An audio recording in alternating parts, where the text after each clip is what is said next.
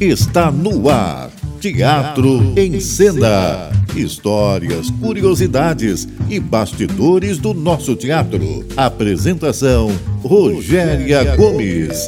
Sempre um grande artista convidado aqui na Roquete Pinto, a rádio que liga o Rio. Olá, ouvintes do nosso Teatro em Cena. Super boa noite para você que está conosco aqui mais essa quinta-feira. É muito bom ter você aí do outro lado, nos dando o prestígio da sua audiência. Como nós sempre comentamos aqui, Teatro em Cena é o programa do teatro brasileiro. Aqui nós conversamos sobre as histórias, os bastidores, as pessoas que fazem o teatro acontecer. E essa semana não vai ser diferente. Vou conversar com o ator e escritor roteirista, um cara que já está aí na roda há bastante tempo e está capitaneando, escrevendo para um espetáculo lindíssimo que nós vamos conversar sobre ele. E para a gente fazer sempre aquele programa ainda mais especial, a sua pergunta, a sua participação é sempre muito importante. Por isso, continua escrevendo para nós, você já sabe como fala conosco, teatro em cena no rádio, arroba gmail.com a sua participação faz toda a diferença no nosso programa. Muito obrigada a vocês que nos enviaram perguntas para o programa de hoje. Estamos apresentando Teatro em Cena. Apresentação Rogéria Gomes. Teatro infantil é sempre muito bem-vindo à cena, especialmente porque se destina a um público ainda em formação. E formar plateia é uma das mais importantes vertentes do teatro especialmente do teatro infantil, que cumpre isso, essa missão, muito bem. Essa função no teatro infantil é muito bem feita. E biografias inspiradoras fazem parte desse processo, que une o teatro e o conhecimento do biografado, trazendo para o universo do teatro, que é um universo mais lúdico e acolhedor. O Menino do Olho Azul chega em cartaz para homenagear o grande ator e diretor Jorge Fernando, que marcou presença, é, uma presença muito forte no teatro, na televisão e no cinema brasileiros. Para conversar sobre esse espetáculo, eu vou receber no programa de hoje o ator e roteirista Lucas Donson, que assina o roteiro o texto deste espetáculo em homenagem a Jorge Fernando. Boa noite, Lucas. Tudo bem? Olá, tudo bom, Rogério? Sei que é um prazer estar aqui. É muito legal poder falar de teatro, né? Depois de tanto tempo, depois de pandemia, tanto tempo fechado, e a gente poder voltar a falar de peças em cartaz, né? Muito bom isso, né? A gente está muito feliz realmente, porque foram dois anos muito sofridos para todo mundo, mas para o teatro, assim, para as artes, foi, foi um período dramático, digamos assim, né? Mas felizmente Verdade. estamos caminhando. Estamos Lucas, você é ator e é roteirista, mas você começou como ator até chegar à parte de escrever, que é o que você mais faz atualmente. O que te levou para o teatro? De que maneira você conheceu o teatro e se tornou ator? É, na verdade, eu assim, eu comecei o teatro aos 16 anos na, na escola, é, então, tinha lá uma, uma turma de teatro no segundo grau. É, só em um período, um, em um ano, eu lembro que foi assim, era um sistema que eu não me lembro bem, mas que o, que o governo do estado tinha, tinha uns professores assim emprestados de arte e tal, então eles pegavam uma sala que não estavam utilizando e aí eu lembro que ele foi meu primeiro contato. Antes disso, eu sempre tive curiosidade, quando passava em frente a um teatro, olhava de querer entrar, é, mas quando eu tive a oportunidade de fazer, e porque era de graça também, e, e não podia pagar os cursos né, mais pela Zona Sul, eram caros, então era uma coisa um pouco distante. E aí, quando eu tive a oportunidade de fazer e ter o primeiro a primeira impressão, eu, fi, eu fui depois convidado a fazer parte da companhia desse professor, e aí fui estudar, fiz faculdade, depois não fiz outra coisa. É, mas foi isso, a gente vê a importância desse Foi pego pelo, projeto. Foi pego pelo bichinho do teatro. É, é. E, e é importante, né, esses projetos né, nas escolas, você ter alguma coisa a parte ali, que não só as matérias tradicionais, né? Porque tem muita gente aí também, o esporte, né? É, arte, então tem muita gente aí com os talentos que precisa de oportunidade, né? Com certeza, eu costumo dizer que eu sou fã da oportunidade. Eu acho que a oportunidade faz toda a diferença na vida de qualquer pessoa, né? Uhum. E a gente tem visto isso na prática em vários e vários segmentos. No teatro não é diferente. É uma pena que a gente não tenha ainda teatro de forma regular nas escolas. A gente tem, na maioria das vezes, nas escolas particulares, mas esse já é um público que tem acesso. A gente teria que ter nas escolas públicas para realmente viabilizar esse acesso, né? Mas é. aí você foi estudar teatro a partir daí. Você estudou teatro, a sua formação é em ator? É, é, ator? é. Minha formação é como ator. E aí, quando eu terminei o segundo grau e fazer a faculdade tudo, depois estudei três anos. E só que durante já o curso eu já comecei a fazer umas peças já no, no circuito profissional. Eu lembro que eu fiz o, uma peça com a direção do Bem-vindo, é, eu bem novinho, Antígona, e eu bem novinho e tal, e começando assim, tinha feito algumas coisas ali pela, pelo curso ainda, mas umas coisas internas, num teatro, assim, é, foi a primeira vez, eu acho. E depois dali mesmo eu fui emendando outras coisas, é, aí tive a oportunidade lá de fazer a Alma Gêmea, na novela, e foi minha primeira novela e foi com, com pé direito porque a novela até hoje ela é falada as pessoas lembram ficou virou um clássico assim né das seis. E e foi isso as coisas acontecendo. Eu nunca pensei em, em voltar atrás. Agora a coisa de escrever ela foi acontecendo mais naturalmente do que com a de atual porque a de atual já tinha mais isso e foi também mais recente, né? Mas você também atuou em televisão, como você acabou de dizer, entrou no Alma Gêmea e fez vários espetáculos em televisão, embora também seja um ator bastante do teatro. E você tem alguma preferência entre teatro e TV? Não, eu, eu gosto dos dois. Eu acho que é, como não, são coisas diferentes, eu acho que eu tenho, tenho, cada um tem um prazer diferente, entendeu? Não tem uma coisa que fala, não, não gosto de TV, Sim. amo teatro. Enfim, eu gosto de fazer os dois. Eu acho que atuar é legal, né? Fazer assim. A TV tem outra coisa que tem que ter uma sacada diferente para a câmera, você não se mexe muito, é, enfim. É, é, você fica mais contido ali, mas se você aproveitar isso e fizer também de uma maneira é, prazerosa, eu acho que aquele frio na barriga é o que move. Isso dá na televisão, dá no, no teatro. Né? Uhum. É, você leva alguma coisa da sua forma de atuar no palco para a sua atuação em TV ou em cinema? Eu, quando, quando fui tendo mais experiência assim, na televisão, eu fui começando a me olhar e entender melhor. Entendeu? Porque como é sempre assim, fazendo coisas no teatro e tudo, é, aí quando você se olha na televisão, você fala, pô, tá demais isso, né? Porque, enfim, tudo aparece, qualquer expressão parece que fica maior, se você abre os olhos, você arregalou, então é, tem que ser menos do que o normal, que o normal já tá, já fica para televisão, então acho que isso eu fui, fui pegando de fazer uma coisa mais contida, mais assim, no olhar, entender que não precisa, assim, para olhar para lá, ter que virar o rosto, que às vezes só de você virar o olho, a câmera já mostrou. Então, são artifícios diferentes. Eu acho que o que eu levo do uhum. teatro para a TV é o ato, é, é a, o ofício mesmo de, de atuar, meu processo, processo de uhum. decorar, entendeu? Você decora fácil? Hum, não. Assim, é, eu já decorei mais fácil, hoje em dia eu decoro mais. Você cria mecanismo para isso?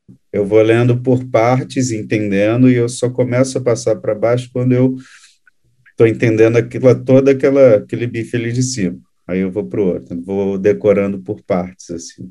Você trabalhou com nomes importantes assim do teatro, da televisão, a Lady Francisco, trabalhou com Roberto Frota, é, que são pessoas bastante significativas artisticamente falando.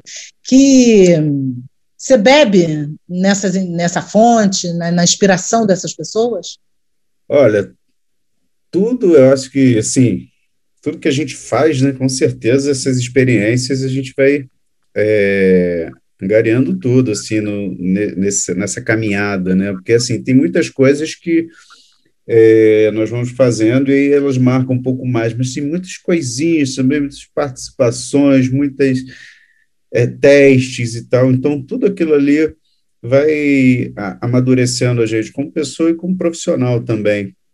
E trabalhar com essa turma, assim, é, eu sempre pensei, eu sempre vira e mexe, eu olhava para a pessoa que eu estava contracenando e tal, que estava ali comigo, e eu valorizava isso, de falar, pô, eu via essas pessoas ou no teatro, ou na televisão, e sempre admirava, sempre achava uma coisa tão distante de eu chegar, e hoje eu estou fazendo aqui uma cena, estou combinando uma cena, então eu vejo, assim, um, um sucesso nisso, sabe, um sucesso pessoal, assim, de, de conquista, de ver que é um negócio que rolou, sabe? E, e foi distante para mim, uhum. foi difícil. É, você vir de um lugar longe, enfim, todo mundo tem uma história difícil, eu acho que não tem história fácil, mas quando você consegue, assim, é muito gratificante mesmo.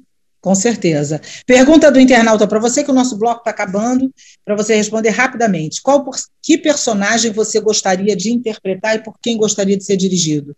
Mônica Albuquerque. Mônica, obrigada pela pergunta. Mônica é uma ouvinte assídua aqui do nosso programa. Pô, que pergunta, hein? É... Eu gostaria de interpretar aquele Ai, meu Deus, tão difícil, tanta coisa. Diz um. Tá, eu queria fazer na televisão aquele personagem que o que o Luiz Gustavo fez, o como é que chama, que era aquele bom vivan, malandro, uma releitura daquele personagem. Tititi. No Tititi? Não, foi foi antes, era o nome Não. de um cara, eu vou lembrar. Era o nome de um. Até se ela souber. Ao longo do programa você lembra? Eu, eu, vou lembrar e vou falar. É bem antigo. E o diretor que você gostaria de, de ser dirigido? Ah, eu acho que o Jorginho Fernando, né?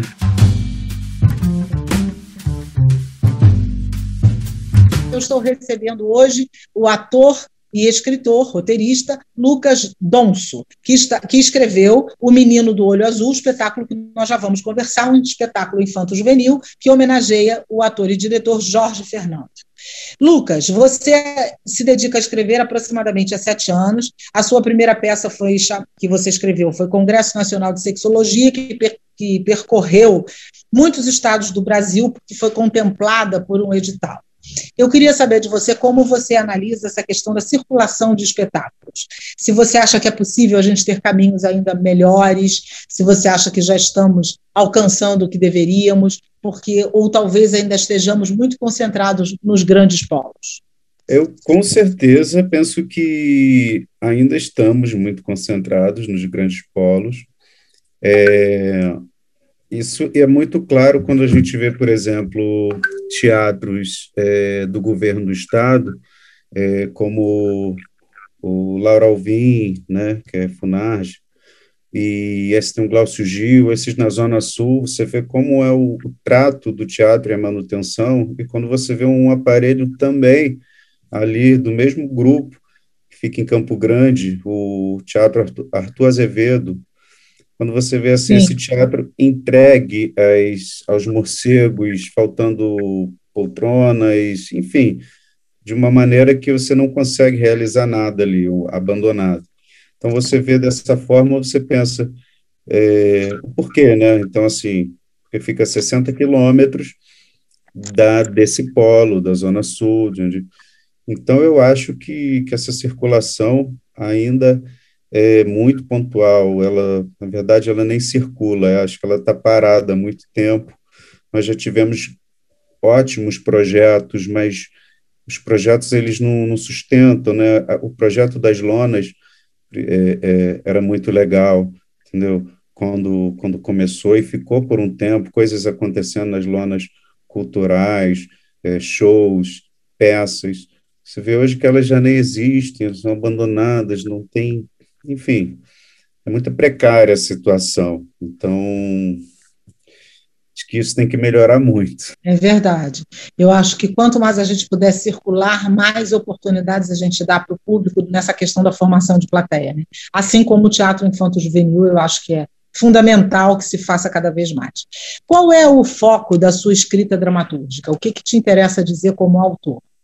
Pois é, um dia desse eu andei pensando nisso, porque eu, eu eu escrevo, eu estou escrevendo três coisas ao mesmo tempo e as três elas não têm nada a ver umas com as outras, entendeu? É, então é assim, eu estou numa numa fase também de, de descobrir esse estilo, entendeu? Tem coisas que eu que eu gosto, mas eu assim não, não, não tenho uma linha. Eu gosto de, de filmes cabeça, mas também gosto de um, de um filme do do enfim uma comédia, um besterol, enfim. É, então, eu, na verdade, gosto, penso numa história e vou escrever algo que eu goste, assim, que me toque. Por exemplo, eu assisti agora esse filme, é, O Ataque de Cães, né? Que é um filme muito legal, enfim. E aí assisti agora esse, o, um outro, o, o da mãe, Uma Filha Perdida, que é uma coisa que não tem nada a ver com a outra, mas os dois me, me emocionaram de maneiras, sabe, diferentes, mas iguais. Então, eu ainda não achei, não sei nem se eu preciso ter um estilo é, para escrever, porque, diferente da literatura, né, é, o audiovisual ele vai para muitos lados, né, é, tem muitos mais, muitos artifícios para você pensar, então, penso em fazer coisas diferentes. Agora eu estou escrevendo uma biografia, é, uma ficção baseada na vida de um atleta, entendeu? Um, um longa. E, e aí já preparei o argumento, já fechei e já estou. Mas é para o teatro ou para o cinema? É para o cinema. É para o cinema. Hum. É, é, a vida da Rafaela Silva, a judoca, que foi medalhista de ouro no, aqui nas Olimpíadas do Rio. Então, hum. Mulher preta, nascida na cidade de Deus, lésbica, enfim, com todos esses atributos, né, é, que, que podem levar a, às dificuldades, aos preconceitos, e ela se torna a única atleta do judô é, campeã mundial e campeã olímpica. Ela tem esses dois títulos e nenhum outro judoca, nem no masculino nem no feminino, sim, sim. conseguiu essa, essa conquista. Então, ela tem uma história muito linda, é, uma história que vai é, mexer com muita gente, assim, sabe? Uhum. E essa questão de escrever por encomenda, isso muda de alguma forma a sua escrita? É, é melhor ou pior? Como é que você avalia isso? Eu acho que é mais difícil para mim, assim, porque né, você fica um pouco preso a coisas ali, enfim, se for alguma coisa é, da família, não é uma coisa que está totalmente aberta, a pessoa tem uma ideia, vai querer, às vezes, muitas vezes, colocar aquela ideia.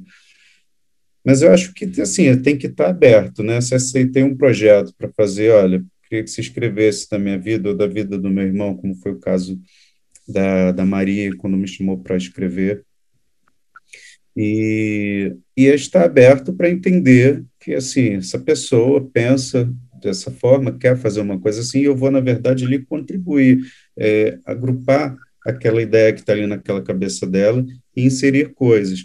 Não é uma história minha, né? uma autoria minha. Então... Significa que você respeita os limites que, que das pessoas que te, que te solicitam o texto, os limites que elas querem dizer, aquilo que elas querem falar. É por aí. Ah, é, sim, acho que quando é combinado, né, é, acho que tudo, tudo tem que ser falado, assim, é, pois quero que você escreva, mas você, ó, vai ficar livre para você escrever, eu só faço questão de colocar isso aqui, tudo bem. Olha, eu vou intervir, porque eu quero meio que criar junto, eu vou ler com você, porque a, a peça mesmo que eu escrevi para o Jorge, o Cabum, que, que ele ia fazer, nós passamos um processo de três meses ali escrevendo, mas metade da peça era assim a, coisas dele que eu só roteirizava, né? Sim. Eu pegava aquelas ideias ali e colocava em forma de cenas, mas Sim. e eu imagino quem sou eu para não acatar uma coisa que vai enriquecer, né? Eu, eu tenho que mais que absorver e ver o, o que vai Na ficar. verdade, não, não cercia o seu, o seu criativo, é completa, né? Digamos completa. assim. É, mente e Vamos para a pergunta do internauta. É, vamos para a pergunta do internauta agora que o bloco está terminando. Você tem alguma história, algum episódio curioso que você viveu com Jorge Fernando e possa nos contar? Ele era sempre muito bem-humorado mesmo? É o Roberto Cândido que pergunta.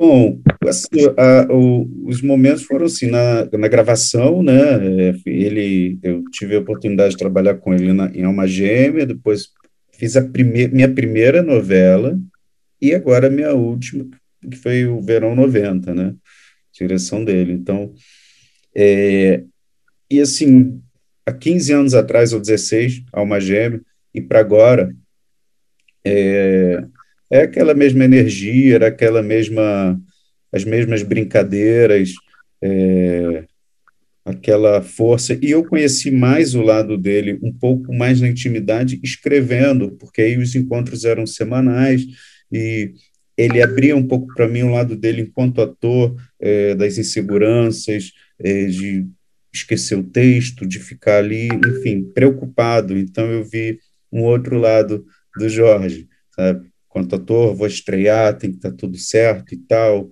E então foi meio que eu escrevi o roteiro, mas fui meio que um assistente ali de direção. Então, é, além de aprender muito, lógico, eu vi essa insegurança de ator nele, que coisa que eu não vi dele diretor lá na Globo, não, não dava para ter noção.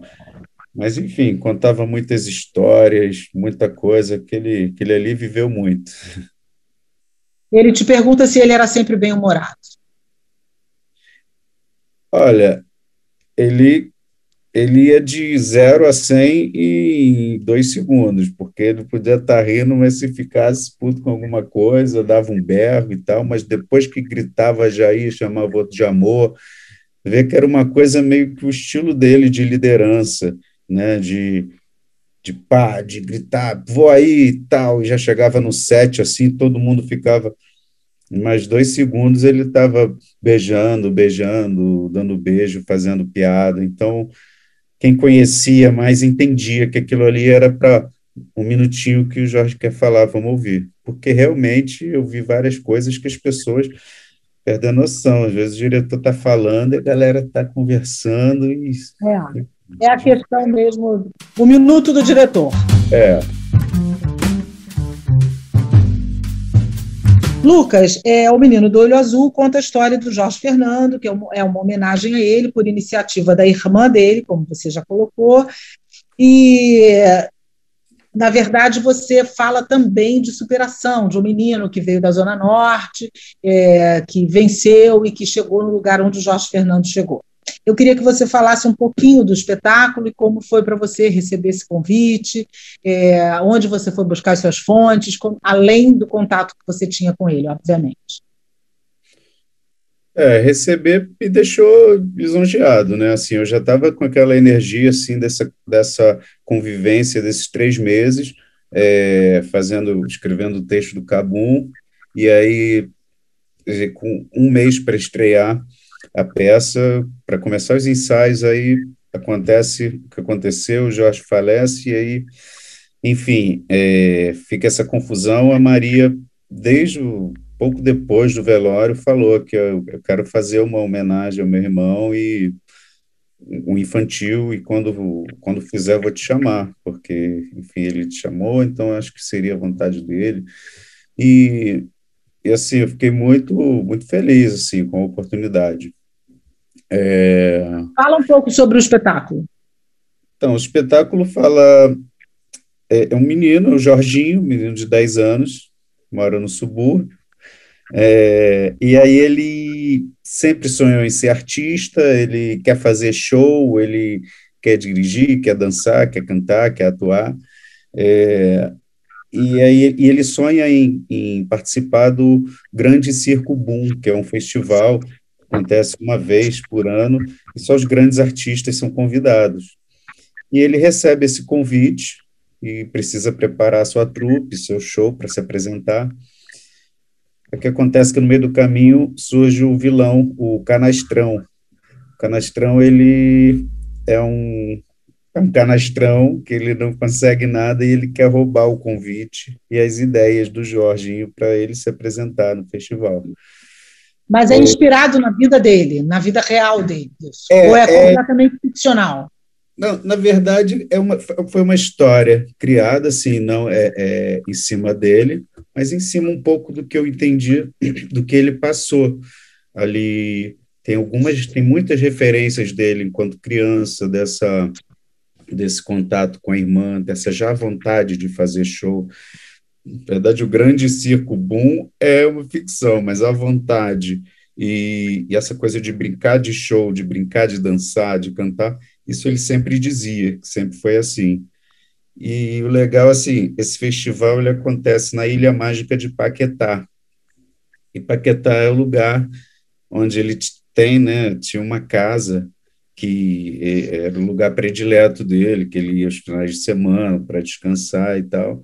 Então, esse festival acontece na Ilha Mágica de Paquetá.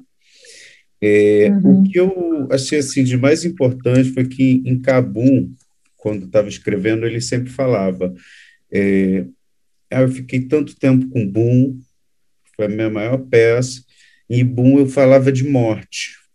Acabava a peça eu morrendo, né, e na lua, indo para o céu. E agora em Cabum eu quero que seja o contrário, eu quero falar de vida, eu quero falar da importância da vida, eh, da, da, importância dos nossos minutos aqui. Porque depois que ele teve o AVC, ele disse que repensou muito nisso, e queria fazer um espetáculo para agradecer, para falar sobre a vida, entendeu? Uhum. E isso eu, de alguma forma, inseri ali no, no nesse infantil. espetáculo. Qual é o, o que mais te chamou a atenção na vida dele que você fez questão de colocar no espetáculo? Que mais chamou a atenção que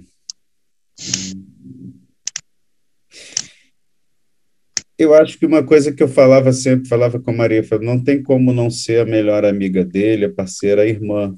Isso foi uma coisa que eu sim, fiz questão de colocar porque era uma coisa muito presente mesmo essa relação dele com a irmã, né?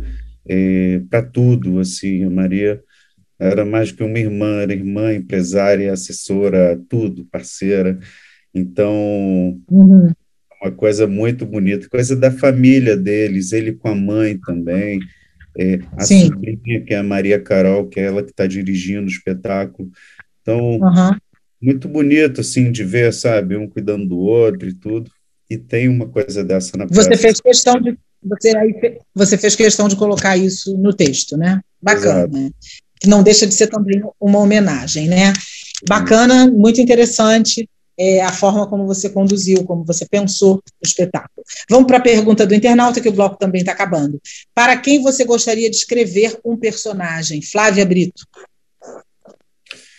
Ah, eu acho que para o Wagner Moura, porque eu acho o Wagner Moura um, um monstro, assim, eu sou fã, eu acho que aquele cara, tudo que ele faz, ele faz bem, e se eu escrevesse um texto, mesmo que o texto fosse ruim, ele ia fazer ficar bom, então acho que alguma coisa para ele, ou para o Lázaro, essa turma aí desses caras que, que eu gosto de assistir, gosto Com de... certeza.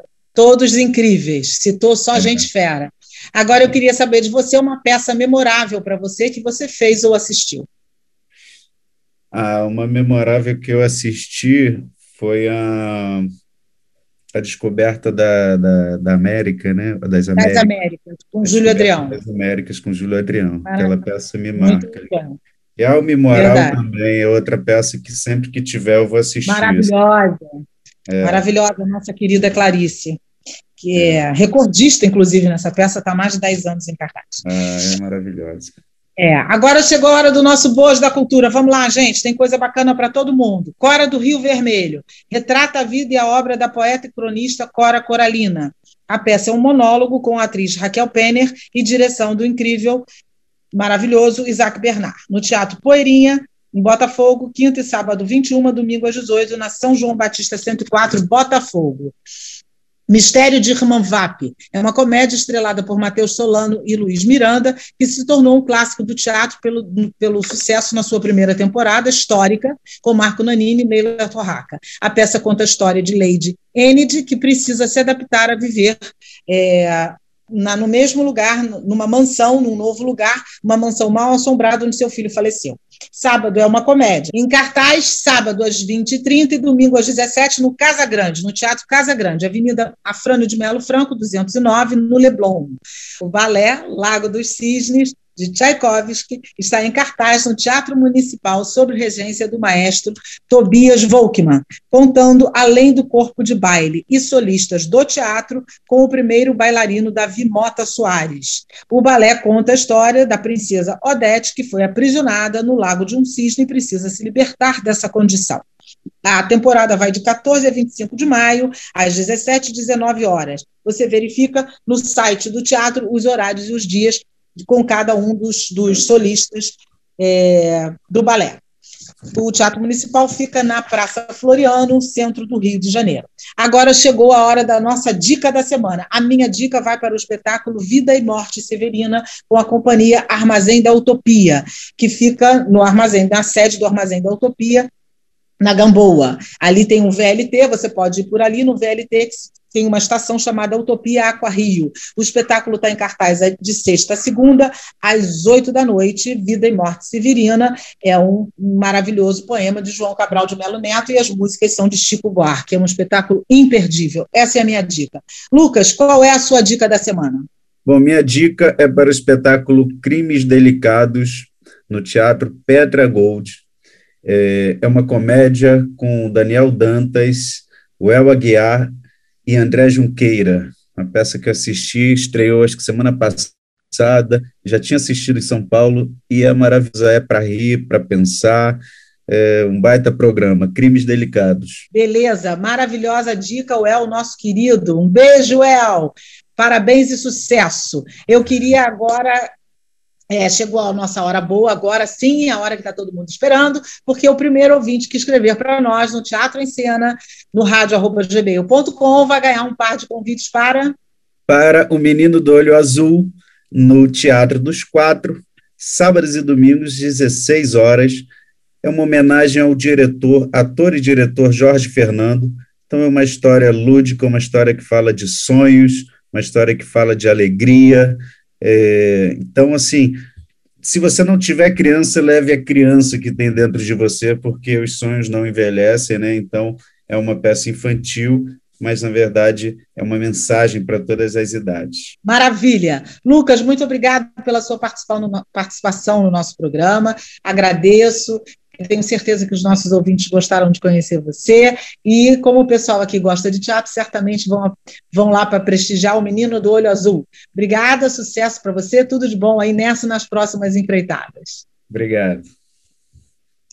E a você que está aqui conosco, super obrigado. Quero também agradecer aos nossos técnicos, produtores, parceiros e a você, ouvinte, especialmente, que está aqui conosco toda semana, quinta, meia-noite, aqui na Roquete Pinto. Lembrando a você e a gente também fica em podcast. Se por acaso você não ouviu o programa, ele vai ficar lá no podcast para você ouvir depois, tá? Aproveita e divulga o nosso programa. Teatro em Cena, toda quinta, meia-noite, aqui na Roquete Pinto, e continua mandando as suas perguntas para abrilhantar cada vez mais o nosso programa. Eu queria deixar aqui também o um registro, é, com muito pesar, do falecimento da nossa querida atriz, maravilhosa atriz, uma mulher incrível, ícone do teatro brasileiro, Suzana Faí. Fica aqui o registro da nossa saudade, é, da nossa estima pelo maravilhoso trabalho que ela, que ela fez e representou para o teatro brasileiro. É, um beijo à família dela, a Milenca e a toda a família. Você ouviu Teatro em Cena. Apresentação Rogéria Gomes. Aqui na Roquete Pinto, a rádio que liga o Rio.